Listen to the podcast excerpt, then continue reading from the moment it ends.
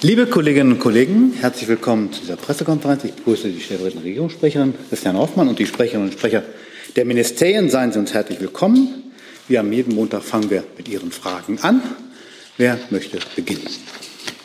Dann fängt Herr Jung an. Ah, dann Sie. Ich fange mal beim BMI an. Ist Herr Schönbohm noch im Amt? Heute kann ich Ihnen nichts Neues verkünden zu Personalfragen, die das BMI betreffen. Ich habe das letzte nicht verstanden. Ich kann Ihnen auch heute nichts Neues verkünden, was Personalfragen im BMI und im Geschäftsbereich des BMI betreffen. Wie lange soll denn die Prüfung noch gehen? Es hieß ja vor einer Woche, dass er vom Aussteht und dass er abberufen werden soll. Jetzt ist schon wieder eine Woche her. Also ist das immer noch der Plan? Wie gesagt, ich äußere mich dann zu Personalfragen, wenn es von unserer Seite etwas zu berichten gibt. Herr Blank dazu? Gibt es noch Fragen zu der Personalie Schönbohm? Das sehe ich nicht. Dann ist Herr Blank jetzt dran. Ja, vielleicht direkt an Frau Hoffmann die Frage äh, zum Atomstreit. Haben Sie Erkenntnisse darüber, ähm, dass die Betreiber der drei verbliebenen Atomkraftwerke signalisiert haben, dass ein Streckbetrieb bis Ende des kommenden Jahres ohne die Auswechslung von ähm, Brennstäben oder ohne neue Brennstäbe möglich ist? Ja, vielen Dank für die Frage und guten Tag erstmal. Ähm, ich habe dazu jetzt nichts äh, Konkretes mitzuteilen zu dieser Frage. Aber dann geben wir die Frage ja vielleicht mal ans Umweltministerium weiter.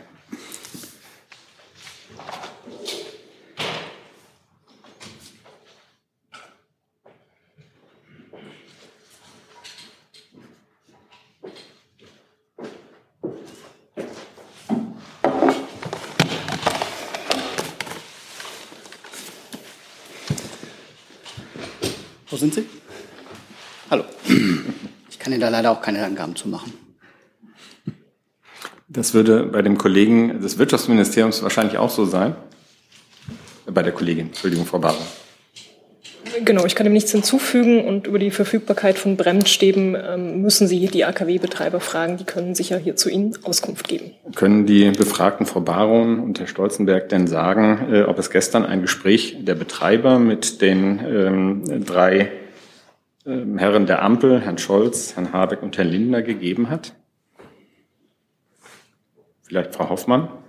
Gab es da gestern ein solches Gespräch? Ich kann Ihnen sagen, dass äh, zu diesem Thema die Ampel miteinander in intensivem Gespräch ist, ja schon seit einiger Zeit, äh, dass man auch mit den Kraftwerksbetreibern natürlich selbstverständlich spricht und dass wir da auf dem Weg zu einer Einigung sind, die möglichst zeitnah vorgelegt werden wird.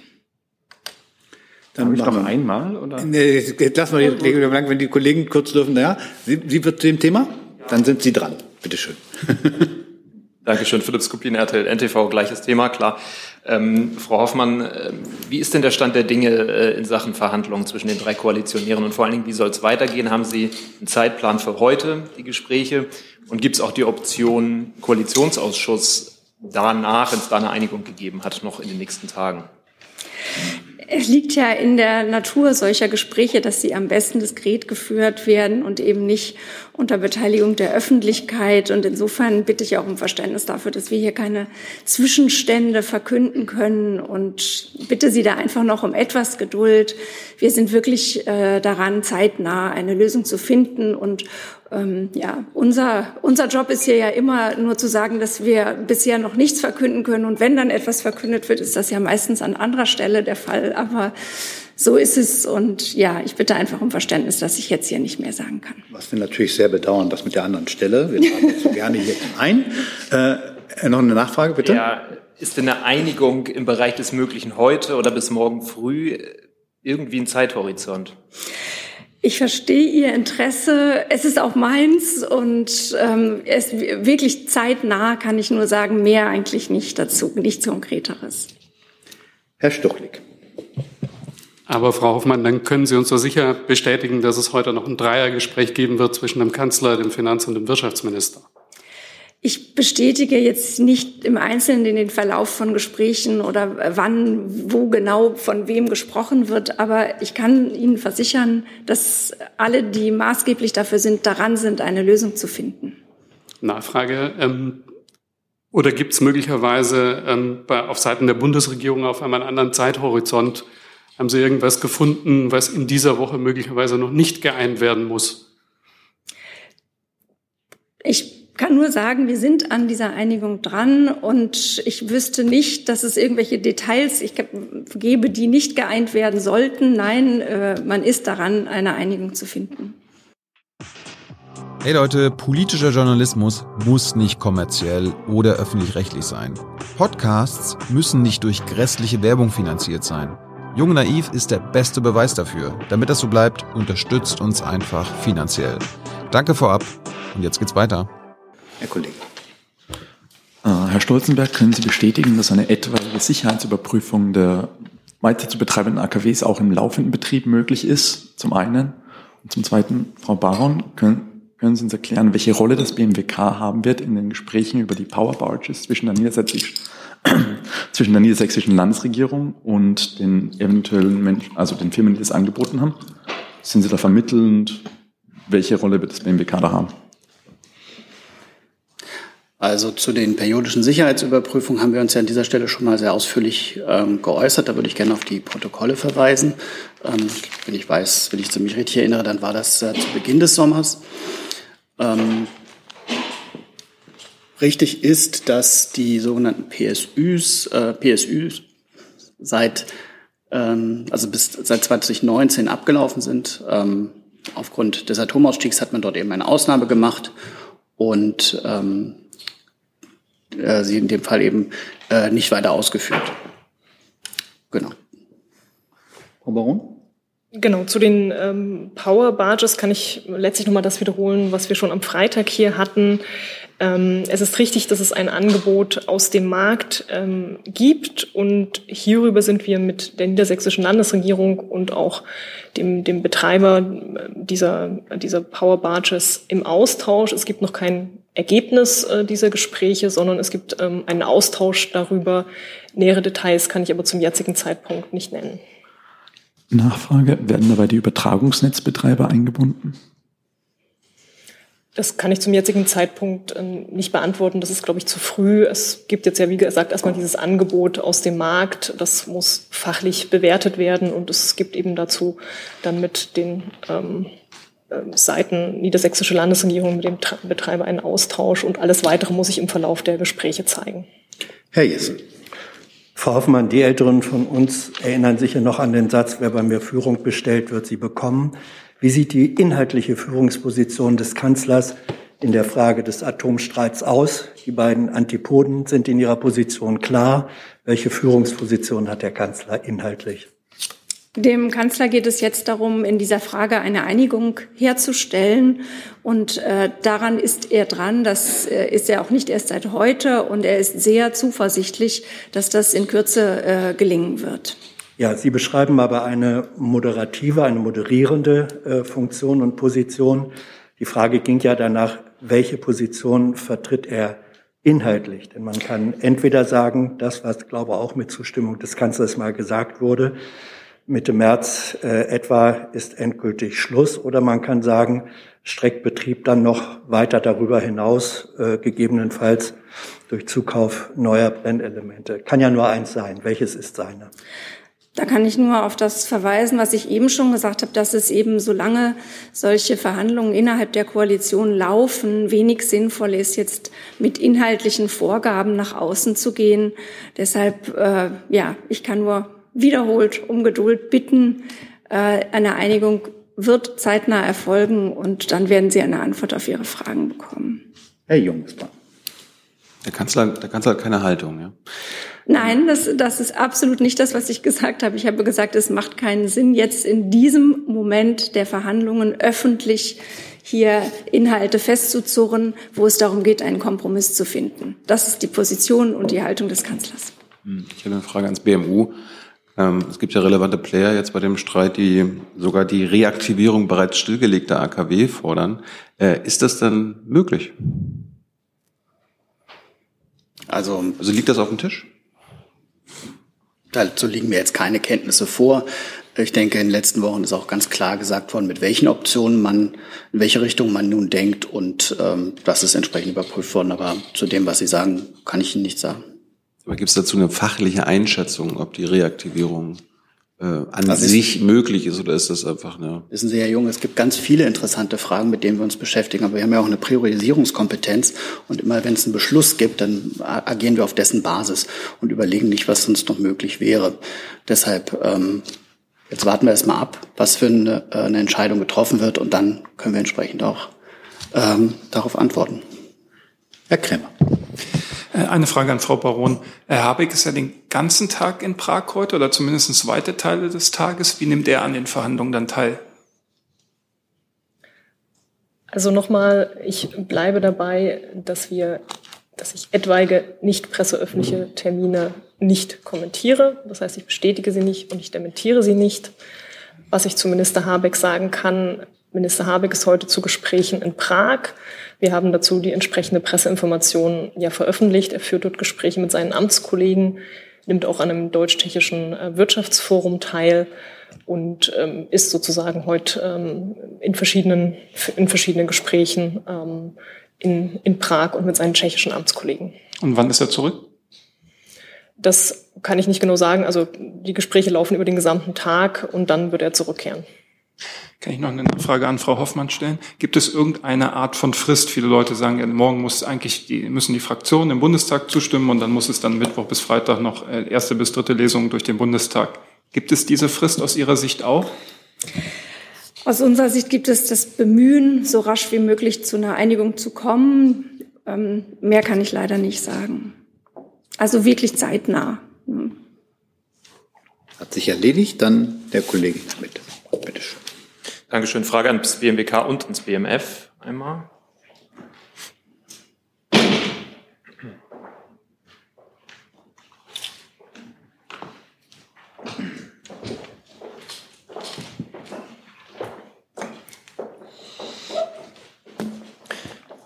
Aus Sicht Ihrer beiden Minister, ähm, welchen Effekt hätte denn eine Laufzeitverlängerung bis 2024 von dann drei AKW inklusive neuer Brennelemente gegenüber einem Streckbetrieb von zwei auf Versorgungssicherheit und auf Strompreise?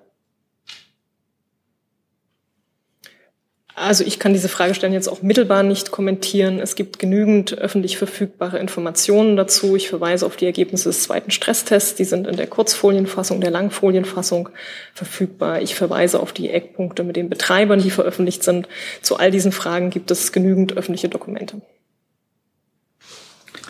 Den Ausführungen habe ich nicht hinzuzufügen. Das sind auch unsere Informationen.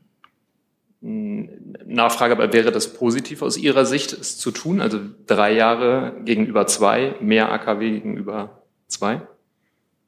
Der Minister hat sich hierzu mehrfach und umfänglich geäußert. Da habe ich jetzt dem nicht hinzuzufügen. Warum? Wie gesagt, die Bundesregierung ist im Austausch über diese Fragen und Näheres kann ich jetzt nicht sagen. Herr Blank. Ja, ähm, Frau Hoffmann, ich möchte noch mal kurz nachhaken äh, zum Zeitplan. Es ist äh, weiterhin äh, der Wille des Kanzlers, dass in der nächsten Sitzungswoche, also in der laufenden Sitzungswoche, in den nächsten Tagen äh, das Thema auch im Bundestag entschieden wird. Oder ist möglicherweise auch denkbar eine Sondersitzung Ende Oktober in der äh, letzten Oktoberwoche, weil die erste darauffolgende Sitzungswoche ist ja erst am 7. November. Ja, ich weiß, ich kann jetzt leider in der Konkretion, die Sie wünschen, nicht darauf eingehen. Ich kann nur sagen, es ist im Interesse und der Wille des Kanzlers, dass das sehr schnell gelöst wird, dass man da sehr schnell zu einem Kompromiss findet. Herr Jessen. Ähm, Herr Stolzenberg, äh, in einem Brief, der äh, vor einigen Wochen bekannt wurde, haben ja AKW-Betreiber ihre Skepsis gegenüber dem Plan der Notfallreserve auch damit begründet, dass sie sagten, wenn die Meiler einmal runtergefahren sind, dann werde man sie kaum wieder hochfahren können. Und begründet wurde dieses eben mit den geringen Restkapazitäten der vorhandenen Brennstäbe. Vor diesem Hintergrund äh, erwarten Sie von den AKW-Betreibern, dass sie, wenn sie der Meinung sind, dass nun doch mit diesen Brennstäben Streckbetrieb bis weit über Frühjahr hinaus äh, gemacht werden kann, sieht dies schlüssig, ähm, und wissenschaftlich äh, evident nachweisen, warum das auf einmal möglich sein soll. Das widerspricht ja der vorherigen Bekundung.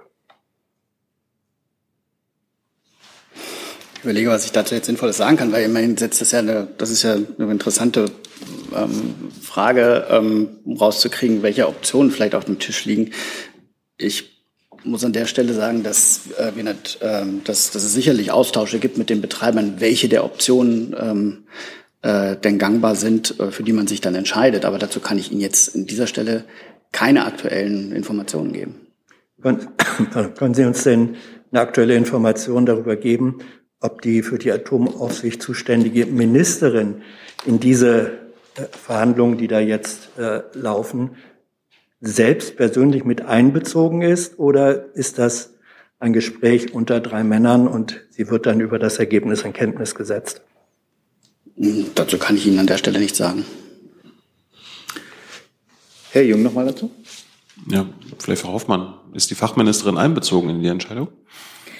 Selbstverständlich sind alle, äh, die relevant sind für die Einigung, äh, auf dem Laufenden und mit einbezogen natürlich. Das heißt, die Frau Lemke war auch im Kanzleramt jetzt am Wochenende? Über solche Einzelheiten, nice try, aber äh, sagen wir ja nichts.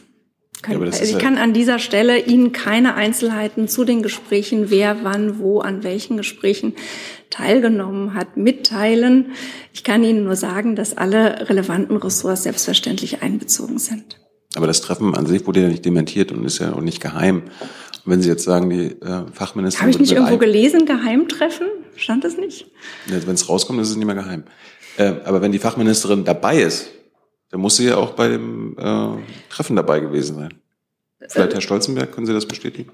Es, es gibt ja andere Möglichkeiten einzubeziehen, als dass jemand physisch dabei ist, womit ich Teilnahmen an irgendwelchen Treffen und die und irgendwelche Geheimtreffen weder bestätigt noch dementiert habe.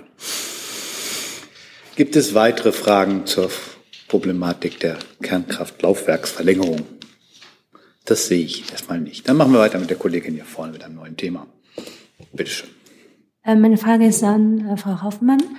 Ähm, es gibt schon Medienberichten, dass äh, Kanzler Scholz Reise nach China Anfang November. Ist diese Reise jetzt bestätigt? Und ähm, wie sieht der Zeitplan aus? Ähm, wir machen das ja hier so, dass wir die Termine des Kanzlers äh, immer in der Vorwoche ankündigen und ähm, über eine etwaige Reise des Kanzlers haben wir noch nichts angekündigt und werden wir dann zu gegebenen Zeitpunkt ankündigen. Äh, kann, kann ich so verstehen, denn das heißt, es bestätigt nur so diese Termine nein, nicht. Ähm, nein, wir haben, das ist weder ein Dementi noch eine Bestätigung, sondern nur der Verweis darauf, wie wir hier ankündigen. Weitere Fragen zu dem Komplex? Bitte schön. Wie lange würde denn der Kanzler nach China reisen und welche Städte würde er denn da besuchen in einer etwaigen hypothetischen Reise? Welche, welche Ziele würden Sie da prioritär anvisieren? Ja, also ich, ich antworte ja eigentlich sowieso nicht auf hypothetische Fragen und auf so hypothetische Fragen, wo so viel Hypothese drin ist, kann ich dann schon gar nicht antworten. Gibt es weitere Fragen zu einer möglichen Reise des Kanzlers nach China? Das sehe ich nicht. Dann machen wir in der letzten Reihe weiter. Herr Kollege, bitte. Ja, ich hätte eine Frage zu den Hilfskräften, die an den deutschen äh, Flughäfen arbeiten sollten. In den Medien waren zu lesen, dass 91 Menschen Visa-Anträge ähm, gestellt haben. Um warten Sie gerade, dann warten wir gerade, bis das BMI sich wieder hingesetzt hat, weil die sind, glaube ich, zuständig, damit wir Ihre Frage dann auch konzentriert folgen können. So.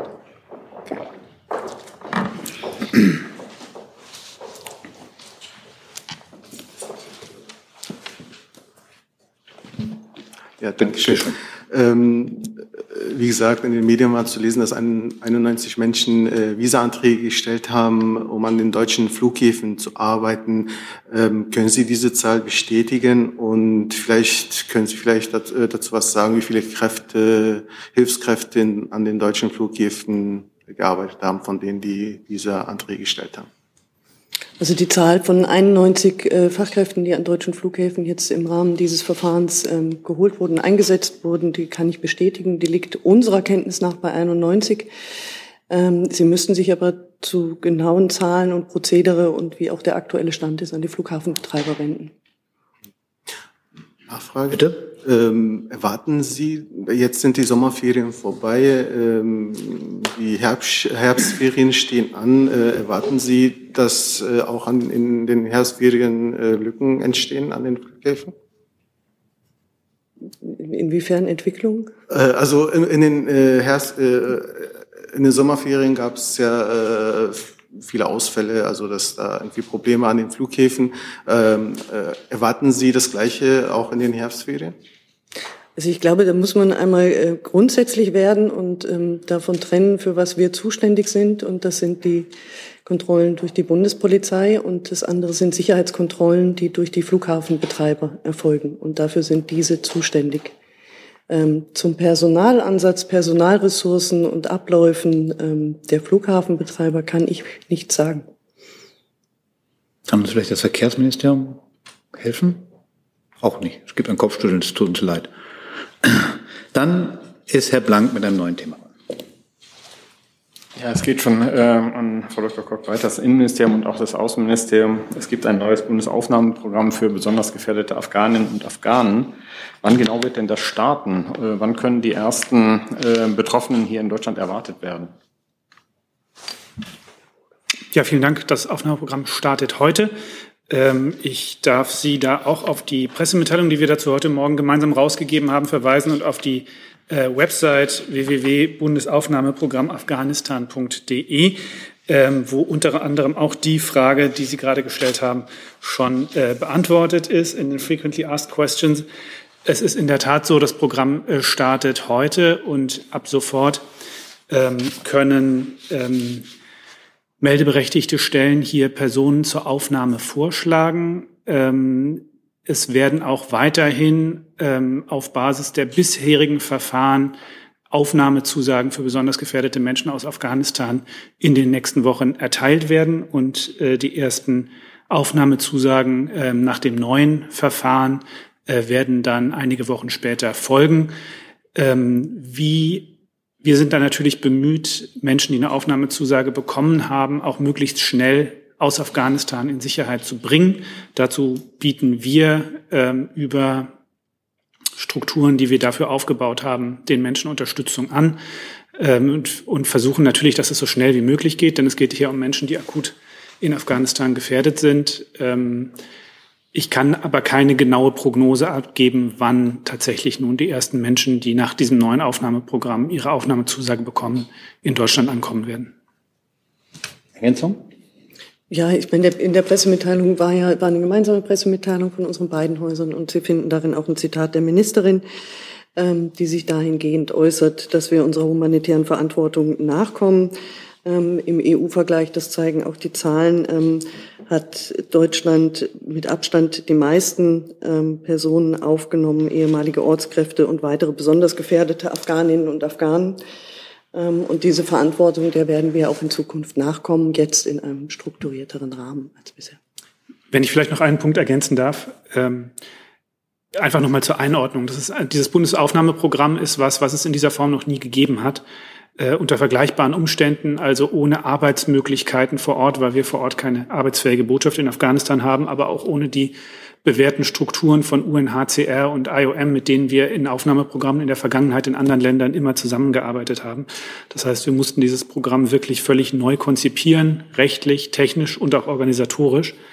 Ähm, wir sind sehr, sehr dankbar ähm, für die äh, Mitarbeit, für die Teilnahme von äh, ganz vielen engagierten Menschen aus der Zivilgesellschaft, die sich im vergangenen Jahr schon äh, unheimlich verdient gemacht haben um die Rettung von Menschen aus Afghanistan, die äh, mitgewirkt haben bei der, ähm, bei der Formulierung der äh, oder bei der Erarbeitung der, der Auswahlkriterien, die uns geholfen haben äh, und weiterhelfen zu identifizieren, wer die bedürftigsten und äh, verwundbarsten Menschen in Afghanistan sind.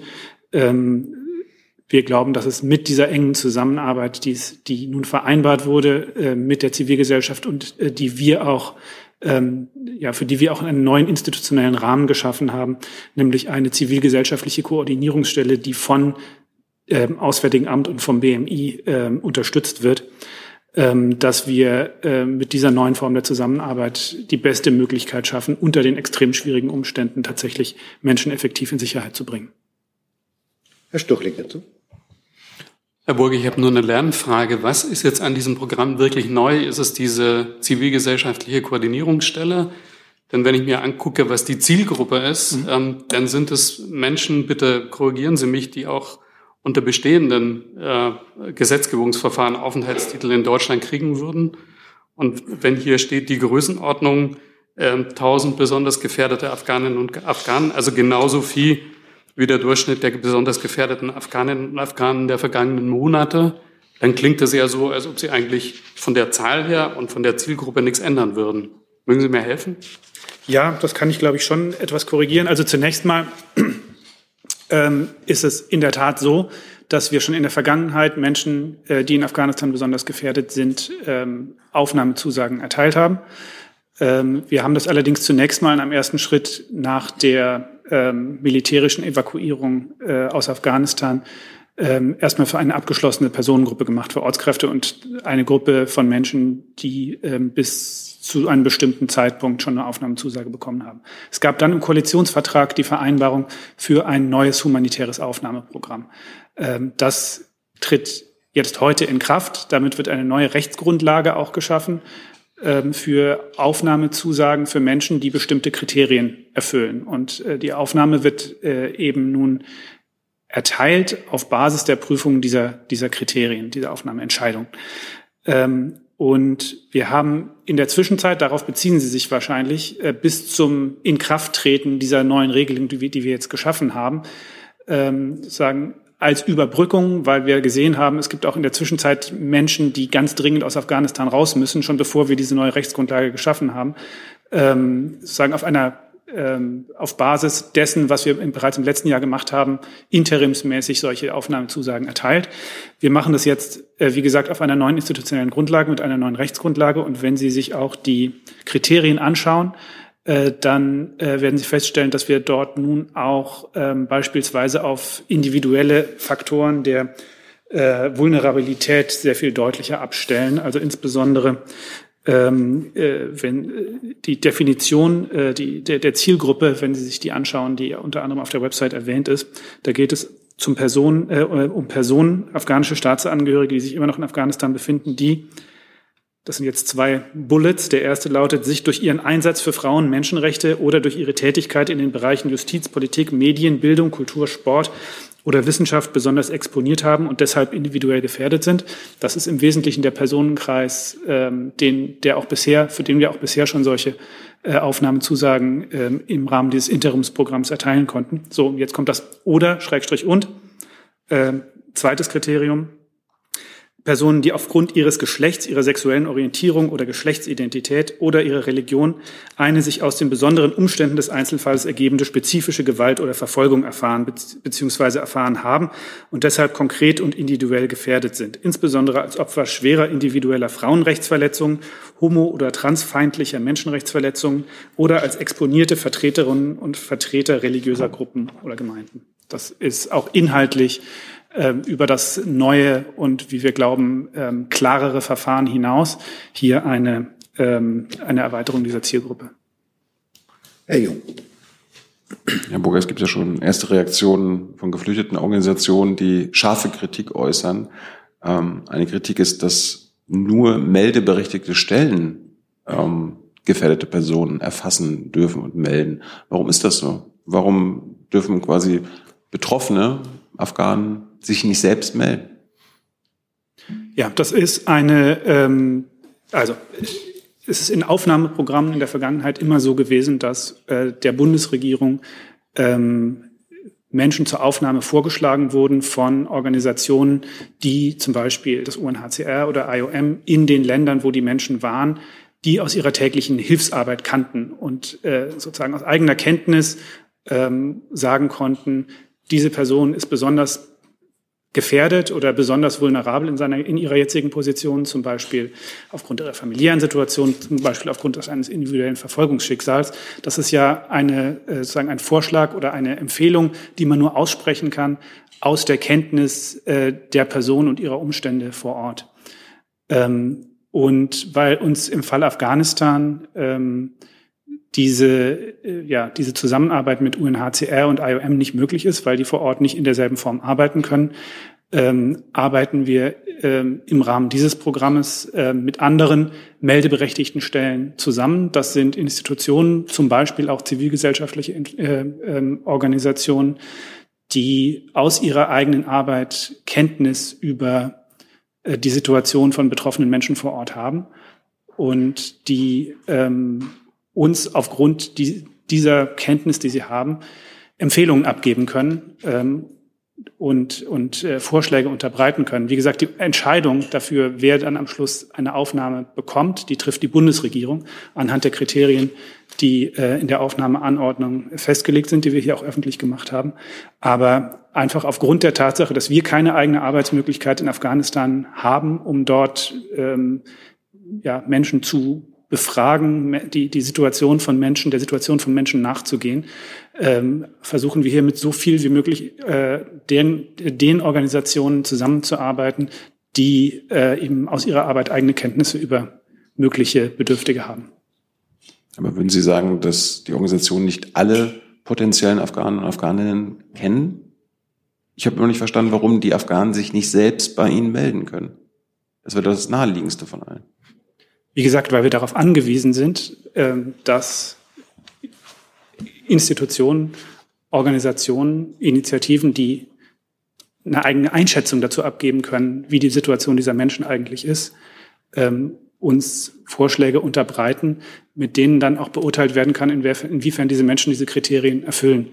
Und was ich auch noch dazu sagen möchte, das ist ja durchaus beabsichtigt von Seiten der Bundesregierung, dass in Zukunft auch die Möglichkeit neue Fälle zu melden ähm, er, eröffnet wird. Äh, in einer ersten Phase, die jetzt heute anläuft, liegt der Fokus auf Fällen, die den meldeberechtigten Stellen schon bekannt sind. Das sind nach unserem Kenntnisstand jetzt schon sehr, sehr viele Fälle, die den Organisationen schon vorliegen und äh, die sie dringend äh, zur Aufnahme vorschlagen möchten. Für uns ist einfach wichtig, dass es jetzt so schnell wie möglich losgeht. Und wie gesagt, in einer späteren Phase ist unsere Absicht dann auch die Möglichkeit zu schaffen, dass neue Fälle gemeldet werden können. Herr Jessen dazu? Ja. Herr Burger, der Mechanismus, den Sie jetzt beschreiben, das ist ja im Grunde eine Art Bürgenprinzip. Bitte? Eine? Das ist eine Art Bürgenprinzip. Damit jemand überhaupt geprüft werden kann, ob er hier eine Aufnahme erhält, muss eine andere Organisation ihn vorschlagen. So verstehe ich Sie. Das heißt, die andere Organisation ist ein Vorfilter, die erstmal sagen muss, jawohl, wir halten den oder die für gefährdet und dann prüft die deutsche Seite. Was die Entscheidung und Verantwortung, sagen Sie selbst, liegt aber immer bei der deutschen Seite. Was spricht aber dagegen, dass Menschen, die vermutlich selbst am besten wissen, ob sie gefährdet sind oder nicht, dass die sich selbstständig melden bei einer deutschen Institution und die dann gegebenenfalls bei anderen, bei Partnerorganisationen nachfragt, könnt ihr uns etwas über den oder die sagen? Sie schalten so mit dem Verfahren einen Selektionsfilter vor, der im Zweifelsfall verhindert, dass Menschen, die in Gefahr sind, sich direkt melden können. Warum? Ich glaube, ich habe das gerade versucht zu erklären. Es geht nicht um einen Selektionsfilter, es geht da, darum, dass wir die Expertise, das Wissen, was es über Menschen, die in Afghanistan äh, hilfsbedürftig, aufnahmebedürftig sind, gibt, dass wir dieses Wissen dort, wo es vorhanden ist, so gut wie möglich nutzen. Und ähm, dafür sind wir, weil die Arbeitsmöglichkeiten in Afghanistan so extrem eingeschränkt sind, auf äh, die Unterstützung Dritter angewiesen, beziehungsweise wir glauben, dass wir das dann am besten können, wenn möglichst viele ähm, Partner, die über diese Expertise verfügen, sich daran beteiligen. Das habe ich verstanden, aber genau darauf zielt ja meine Frage. Was spricht dagegen, dass diese notwendige Expertise mit herangezogen wird, nachdem Menschen sich von sich aus individuell gemeldet haben? Was spricht dagegen? Wie gesagt, das ist, äh, ich habe ja auch gesagt, das ist in einer zukünftigen Phase ja durchaus beabsichtigt, auch diese Möglichkeit zu schaffen. Im Moment äh, geht es jetzt erstmal darum, dieses Programm so schnell wie möglich ans Laufen zu bringen. Das ist eine enorme Herausforderung für alle Beteiligten, äh, gerade auch für diejenigen, äh, die sich aus dem zivilgesellschaftlichen Bereich daran ähm, beteiligen, äh, was, äh, was man denen, glaube ich, nicht hoch genug anrechnen kann. Und deswegen ähm, ist in dieser ersten Anlaufphase der Fokus auf Fälle, über die schon Informationen vorliegen, damit wir denen so schnell wie möglich helfen können. Gibt es weitere Fragen zu dem Komplex? Das sehe ich nicht. Dann ist Herr Bentin dran mit einer nächsten anderen Frage. Mit einer Frage ans Verteidigungsministerium.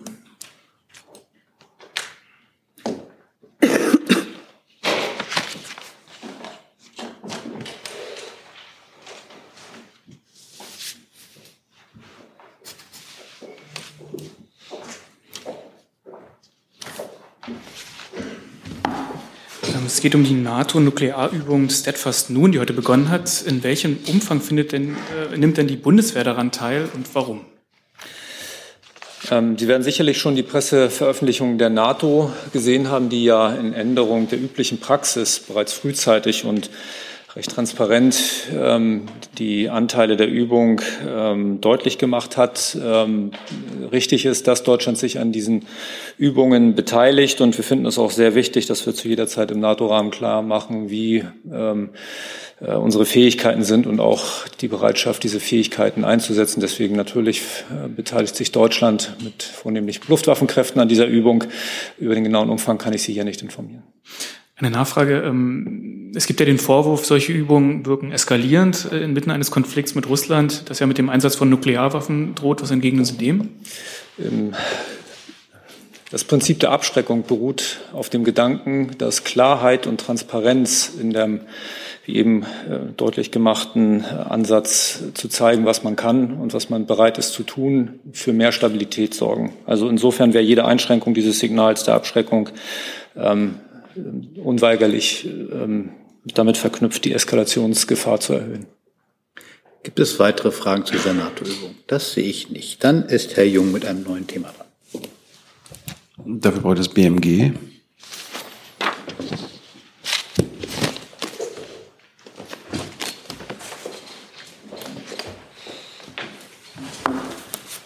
geht um Arbeit mit Corona. Da gab es jetzt eine repräsentative Studie, Arbeiten 2022 der Betriebskrankenkasse Pronova BKK, die unter anderem herausgefunden hat, dass äh, fast jeder zehnte Infizierte, also trotz Corona-Infizierung, arbeiten geht. Wie bewertet das das BMG? Ja, Herr Jung, vielen Dank für die Frage. Ähm, die Studie liegt dem BMG noch nicht vor. Insofern können wir uns inhaltlich jetzt zu der Studie selbst nicht äußern. Ähm, allgemein kennen Sie unsere Haltung natürlich zur Isolations- und Quarantänepflicht. Ähm, insofern ähm, halten wir auch daran weiter fest. Der Minister hat sich auch mehrfach dazu geäußert, dass eine Auflockerung in der aktuellen Situation äh, nicht in Frage komme und man damit eben auch noch Öl ins Feuer gießen würde. Insofern ist natürlich ähm, eine solche Haltung, dass man auch infiziert zur Arbeit geht oder auch, dass Arbeitgeber das zulassen, dass Infizierte zur Arbeit kommen, nicht zu akzeptieren. Ähm, darauf basierend das BMAS, äh, was tun Sie denn dagegen? Also das ist ja, wenn da jeder Zehnte trotz äh, Infizierung arbeiten geht und das BMG Alarm schlägt, äh, was tun Sie dagegen, dass das nie mehr passiert? Dann warten wir mal auf das BMAS gerade. Beziehungsweise wollen Sie überhaupt was dagegen tun?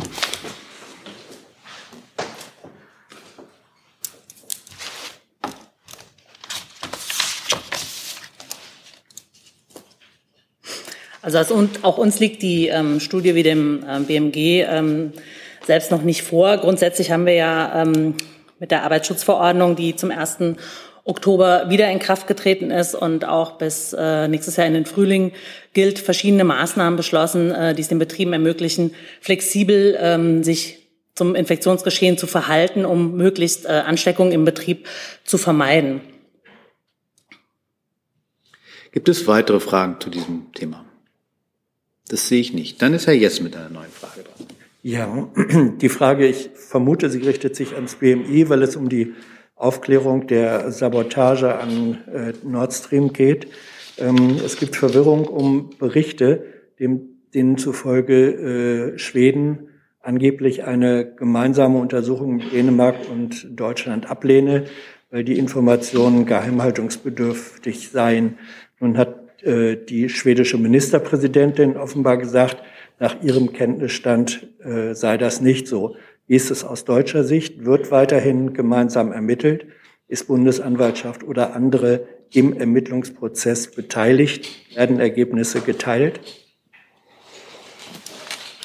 Ähm, ja, ich glaube, ich kann da ein bisschen zur Entwirrung beitragen. Ähm, das eine ist ein JIT, ein sogenanntes JIT, das ist ein Joint Investigation Team. Das ist eine Struktur, eine gemeinsame Ermittlungsgruppe, die gebildet wird.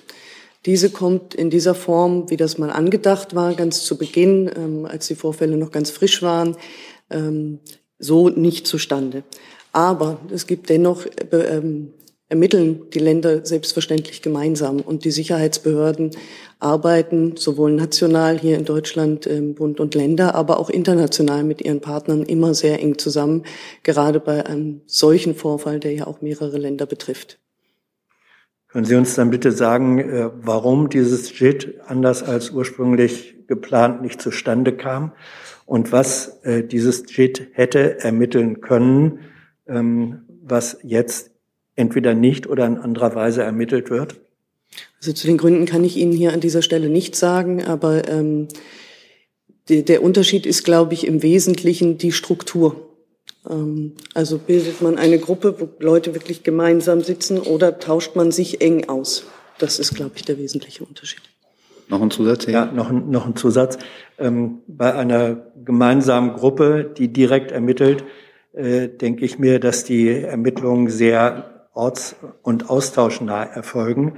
Bei dem, was Sie äh, beschreiben, wenn unterschiedliche Institutionen, unterschiedliche Nationalitäten jeweils äh, individuell ermitteln, bedeutet es, dass deutsche Taucher oder andere vor Ort sind, dort Materialien untersuchen oder wertet man nur das aus, was man dann von Schweden oder denen erhält und äh, guckt mal, was man selbst dazu findet. Also diese Fragen gehen jetzt sehr tief in die operative Arbeit. Also in Deutschland ähm, hat der Generalbundesanwalt ein Ermittlungsverfahren eingeleitet. Er hat nach unserer Kenntnis BKA und Bundespolizei ähm, mit den Ermittlungen beauftragt. Das heißt, bereits da findet ein sehr enger Austausch statt und sowohl Bundespolizei als auch Bundeskriminalamt tauschen sich international mit ihren Partnern jeweils sehr eng aus. Herr Jung dazu?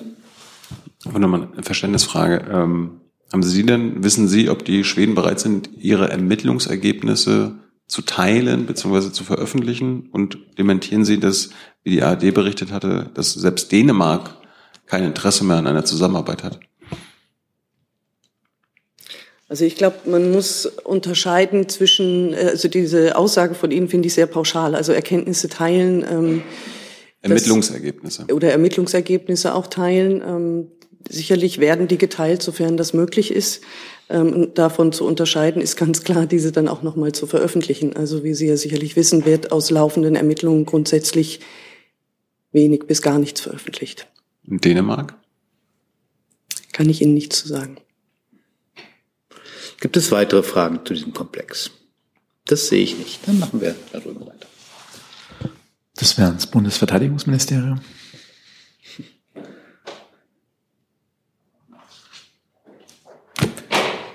Tut mir leid.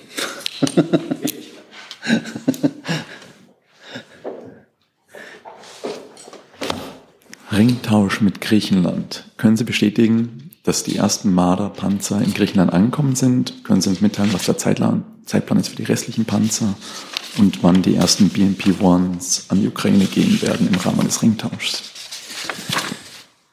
So, da wir ja so viele Ringtauschvorhaben haben, möchte ich gerne ähm, meine Unterlagen kurz kontrollieren. Ähm, ich kann Ihnen dazu keinen aktuell neuen Stand mitteilen. Wir sind in engem Austausch ähm, und in guten Gesprächen. Ähm, aber zu Fortschritten bei der Umsetzung habe ich hier keinen neuen Sachstand. Werde den gerne nachliefern, wenn ich den bekomme. Gibt es weitere Fragen zu dem Komplex? Gibt es andere Fragen? Herr Krämer. Nur noch mal zur Sicherheit, ähm, der Zeitplan für die Bewertung der Vorschläge der Gaskommission. Wann kommen die diese Woche? Davon gehe ich aus. Wann war die Frage? es, äh, die sollen ja auch Grundlage der Beratungen sein, die dann zwischen den Ländern geführt werden. Ähm, äh, zunächst mal ja bei einem Treffen, zu dem der niedersächsische Ministerpräsident eingeladen hat. Und ähm, dort werden ja auch äh, zuständige Fachministerien vertreten sein. Und deshalb würde ich davon ausgehen, es sei denn, Frau Baron widerspricht mir. Das, das war ja das, was wir gesagt hatten. Es gibt das Bund-Länder-Treffen. In diesem Kontext wird zum Stand der Dinge berichtet. Ähm, und das, das ist weiter der, der, der Zeitplan für diese Woche. Also nicht vor Donnerstag. Fasse ich mal zusammen. Richtig, im Kontext des Bund-Länder-Treffens. Weitere Fragen zu dem Komplex? Dann hat der Junge eine andere Frage. Ich, ich nutze die Gelegenheit noch, Herr Burger. Ähm, ist die Streichung der Mittel für die Online-Plattform Kantara weiterhin Stand der Dinge? Ähm, Herr Jung, ich habe dazu keinen neuen Stand. Ich habe Ihnen ja letztes Mal gesagt, dass ich diese Meldung in dieser Form nicht bestätigen konnte, aber ich muss mich erkundigen, ob es dazu ähm, neuen Gesprächsstand gibt. Hi, hier ist Tyler, ich filme das Ganze. Hier ist Thilo, ich äh, stelle dir die Fragen. Hier ist Hans, ich achte aufs Protokoll und stelle fest, wir sind unter drei.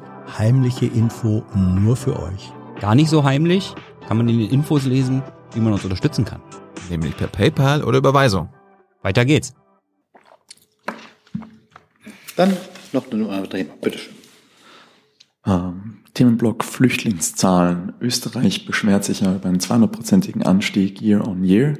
Jetzt stellt sich die Frage, inwiefern sind, entwickeln sich in den letzten zwei bis drei Monaten in Deutschland die Zahlen im Jahresvergleich einerseits und andererseits Thema Grenzkontrollen. Steht das BMI zu den Aussagen von Frau Faeser, dass die Grenzkontrollen zwischen Deutschland und Österreich fortgesetzt werden? Oder bleibt es bei der Verlängerung?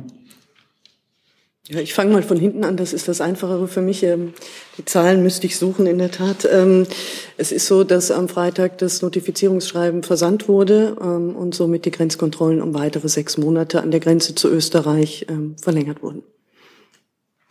Die Zahlen, ich muss in diesem Stapel suchen, sonst würde ich Ihnen die nachreichen. Sie wollen äh, insgesamt ankommenden Zahlen für Deutschland. Minus ukrainischer Flüchtlinge. Ja. Also ich suche gleich. Gibt es weitere Fragen zu diesem Komplex? Das sehe ich nicht. Gibt es andere Fragen? Herr Jung, noch eine Frage? Ja, Herr Burger, Herr Borrell hat äh, gesagt, dass 40 europäische Experten in, nach Armenien gesandt werden. Ähm, sind darunter auch Deutsche? Wenn ja, wer? Darauf muss ich Ihnen die Antwort nachreichen. Danke. Gibt es andere Fragen? Das sehe ich nicht. Dann können wir vielleicht die Flüchtlingszahlen dann gleich bilateral machen. Ich bedanke mich für heute und wünsche einen schönen Tag und eine schöne Woche.